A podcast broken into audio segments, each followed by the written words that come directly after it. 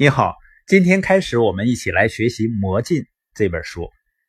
也许你会发现啊，在生活中，即使人们用同样的方法做着同样的事情，但结果呢却会有很大的区别。有的人呢会把这个归结为运气，但你会发现呢，如果你认为是运气的原因，你会心安理得，但会很无奈，因为呢好像是你无法掌控的。那还有什么关键因素影响我们做事情的结果呢？就是魔镜。你也可以理解为是一种成功的积极的状态中。那我们来看一下定义：魔镜呢，就是我们对当下正在做的事情所保持的一种由内而外散发出来的积极的精神。你仔细想一想，在你生活的过程中呢，有没有遇到过这样的有魔镜的人？他对当下正在做的事情所抱持的积极的精神，由内而外的散发出来，影响到你。我印象非常深刻的一次呢，是有一次我和我爱人去做足疗。这件事情已经过去 N 多年了，但是现在一想起来呢，当时的情形还是历历在目。当时泡完脚以后呢，一个二十多岁的女技师，她捧起了我的脚。那种认真的、专注的神情呢，好像是古董专家在鉴宝一样，而且表情呢，从专注凝视转变成欣喜，我都怀疑他是不是在我脚上发现了藏宝图。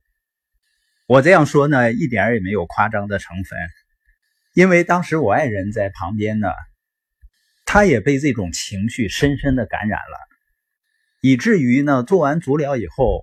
我们到前台，工作人员让我们去办一个卡，我们真是莫名其妙的也就办了。但是我们家呢，离那个店实际上还是有一段距离，并不是很方便的。那天呢，只是顺便在那儿去做了一下。但是一个人所保持的积极的态度呢，对你的影响可能是终生不忘的。我们再来分解解读一下魔镜的定义。散发出来的积极的精神，那积极的精神呢？它是一种快乐和满足的感觉。所谓幸福的、有意义的人生，不就是快乐和满足的感觉吗？正在做的事情，就是指的我们正在努力应对的某项活动或者任务，而不是现在的某种心境或状况。这个意思应该是。你现在的情绪不是由你现在的状况决定的，而是你喜爱你正在做的事情。你为什么会喜爱呢？也许是因为它是你的兴趣所在，也许是因为它能实现你的梦想。向外散发出来呢，就是我们内心的感受要传递出去，要感染到别人。有的人呢，他非常热爱他所做的事情，却从来不把这种热爱表达出来。那他的魔镜和发展就会受到影响了。一个人所表现出来的积极的态度，或者说他的魔镜，究竟有什么样的魔力呢？在一九五六年七月七号的时候，在罗德岛州新港一个音乐节上，埃灵顿公爵和他的乐队呢，马上就要演出了。那时他已经五十七岁了。最近的几年呢，经历是非常曲折的。因为在三四十年代，他的乐队是最伟大的乐队。不过后来呢，由于大众音乐口味的转变，以及和另外十六名音乐人巡回演出的成本，埃灵顿呢遭受了不小的经济打击。一年前呢，他们乐团已经沦落到为长岛的一个室内溜冰场的溜冰者们伴奏的地步了。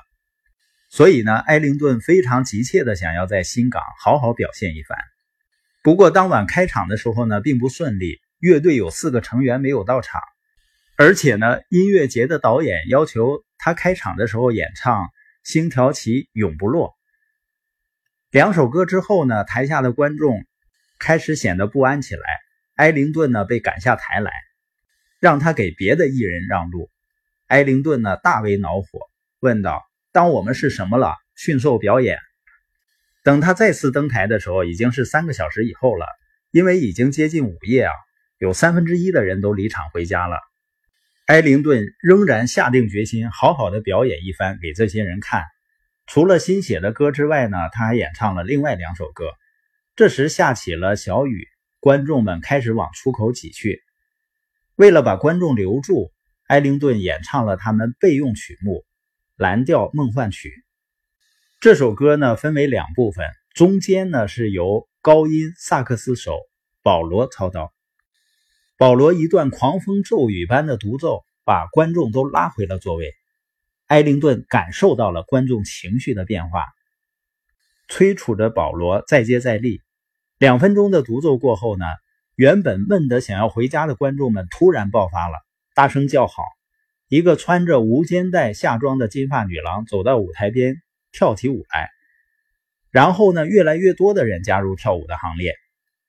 台上，埃灵顿和乐队成员向着保罗大喊大叫，给他鼓劲儿。整个人群已经陷入了一种癫狂的状态，人们蜂拥到舞台旁边。埃灵顿呢，接着又唱了四首歌。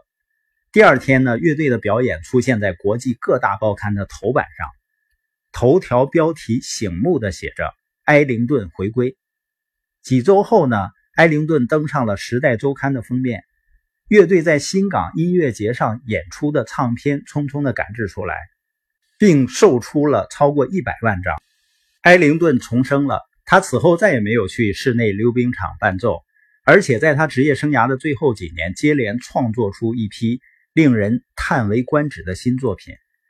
埃灵顿七十岁的时候，在白宫举办了生日宴会。当然，很多人会把这个故事啊看作是幸运，一个正在走下坡路的艺人，在天时地利之下呢，通过最后一战。又奇迹般的重塑了演艺生涯的辉煌。然而呢，如果我们思考的更深入一点，你就会发现，其实这是魔镜在发挥作用。即使埃灵顿公爵当时已经不再流行，他也从来没有放弃对演艺事业的热爱。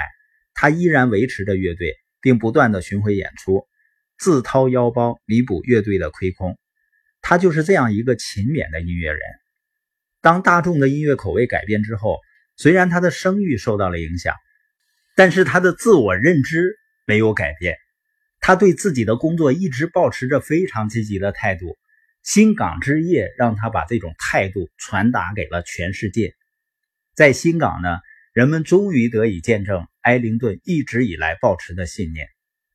在新港，整个世界都听到了埃灵顿的声音，就像他听到了自己的声音一样。